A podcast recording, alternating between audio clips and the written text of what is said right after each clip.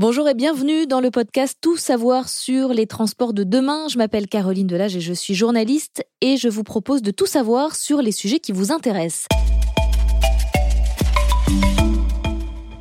À l'heure des trottinettes électriques, des trains toujours plus rapides et des projets de taxi volants, je vous propose avec mes invités d'imaginer comment on va se déplacer dans les années à venir. Attachez vos ceintures, notre DeLorean est sur le point de démarrer.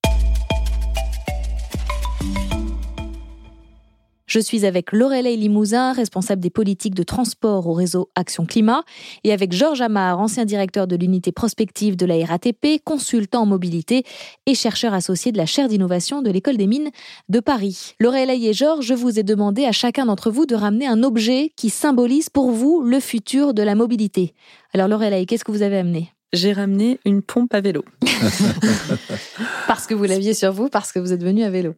Non, alors j'en avais pas spécialement besoin, mais c'est quand même un outil assez utile à avoir sur soi quand euh, on fait du vélo tous les jours. Et en fait, on parcourt vite euh, des dizaines de kilomètres euh, toutes les semaines quand on se déplace au quotidien à vélo, enfin notamment à Paris.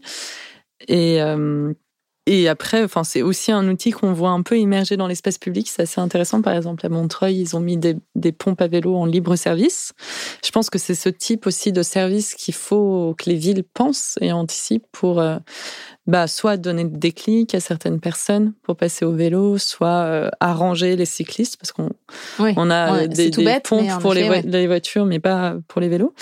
Donc euh, voilà, j'ai ramené cet outil et aussi tout simplement parce qu'évidemment, tant d'un point de vue climatique que sanitaire, c'est euh, essentiel qu'il y ait un développement du vélo en France, parce qu'aujourd'hui on est vraiment en retard et qu'on là encore on rate une opportunité parce que c'est voilà le vélo c'est bon pour la santé c'est pas cher ça permet et c'est écologique. de se déplacer voilà sans sans polluer.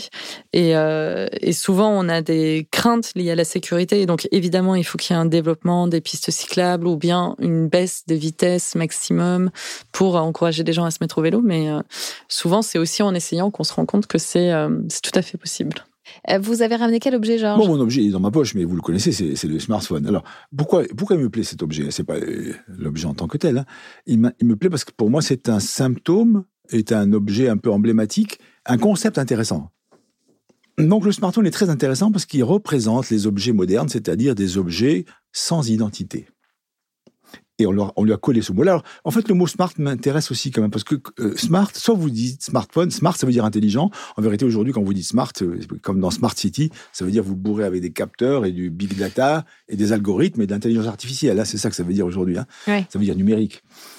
Mais smartphone a une autre interprétation. Smartphone, c'est vous coller smart à un mot et vous, vous transformez cette chose en chose inconnue. Et je trouve que c'est ça qu'il faut faire aujourd'hui. Il faut rendre les choses inconnues. Donc la voiture de demain est une inconnue. Le vélo de demain aussi, si ça se trouve. D'ailleurs, le vélo, vous voyez, aujourd'hui, entre un vélo et une trottinette, parfois, il n'y a plus une très grosse différence. il y a des grosses trottinettes. Il y a des trottinettes à pédales. Ah bon Oui, c'est du vélo. Oui, mais non, pas exactement. non, les hybridations sont extraordinaires aujourd'hui. Il y a des motos à trois roues, il y a des voitures à trois roues. Enfin, oui, les frontières entre les objets sont en train de, de, se transformer énormément. Alors justement, moi, je vous ai ramené aussi quelque chose. C'est un carnet de tickets de voyage. Chaque ticket correspond à un moyen de transport du futur pour imaginer un peu ce que sera demain.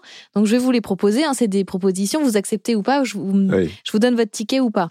Bon, c'est facile pour commencer. Le métro ouvert 24 heures sur 24 est gratuit. Vous voulez un ticket ou pas? Oui. Pourquoi pas? Alors, je vous donne un ticket, Lorelei. Georges aussi, je vous donne un ticket. Alors, le, le taxi volant, vous voulez un ticket ou pas? Non. Non, C'est un, rêve d'hier, ça. Non plus. Bah, il y a quand même le City Airbus, un aéronef à quatre sièges qui est à l'étude. 120 euh, sont à l'étude actuellement à travers le monde, donc c'est d'actualité. Je préfère des bonnes chaussures. Ok, vous voulez pas de taxi volant On dirait un avion déguisé. le Skytran, c'est expérimenté à Tel Aviv, à Abu Dhabi. C'est un monorail suspendu, un tramway aérien en fait qui déplace des capsules accrochées par lévitation magnétique. Je vous avoue que j'ai pas tout compris à ce que je vous ai lu, mais ça s'appelle comme ça. Euh, vous voulez Alors on peut, Georges, c'est pour vous, on peut réserver une capsule par smartphone. Vous voulez un ticket ou pas? Non. Non plus. Mais, vous voulez pas les moyens de transport du futur je Ça vous intéresse pas, Oui, ça c'est pas le futur, c'est la prolongation du passé. Ah bah, quand même, ça, c'est très futuriste. C'est hein. aller de plus en plus vite, de plus en plus loin. Vous savez la fameuse formule de Coubertin plus vite, plus haut, plus, loin. Ah, plus loin. Plus fort, plus loin.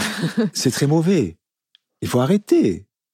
C'est moins vite, moins loin et moins haut. Vous voulez rester chez vous, vous êtes casanier. Vous voulez l'oreiller ou pas? Bah, Moi, je pense qu'il peut y avoir des systèmes de télécabine, par exemple, intéressants pour passer une rivière, euh, passer une colline dans certaines villes, genre à Brest, c'est intéressant. Mais bon, de là avoir des capsules hyper mobiles. Des télécabines, euh, oui, c'est ça. Pas ticket. C'est pas forcément très intéressant. Bon, ticket. Alors, j'ai une dernière proposition. Énergétiquement. L'Hyperloop d'Elon Musk qui irait à 1000 km/h, le train du futur.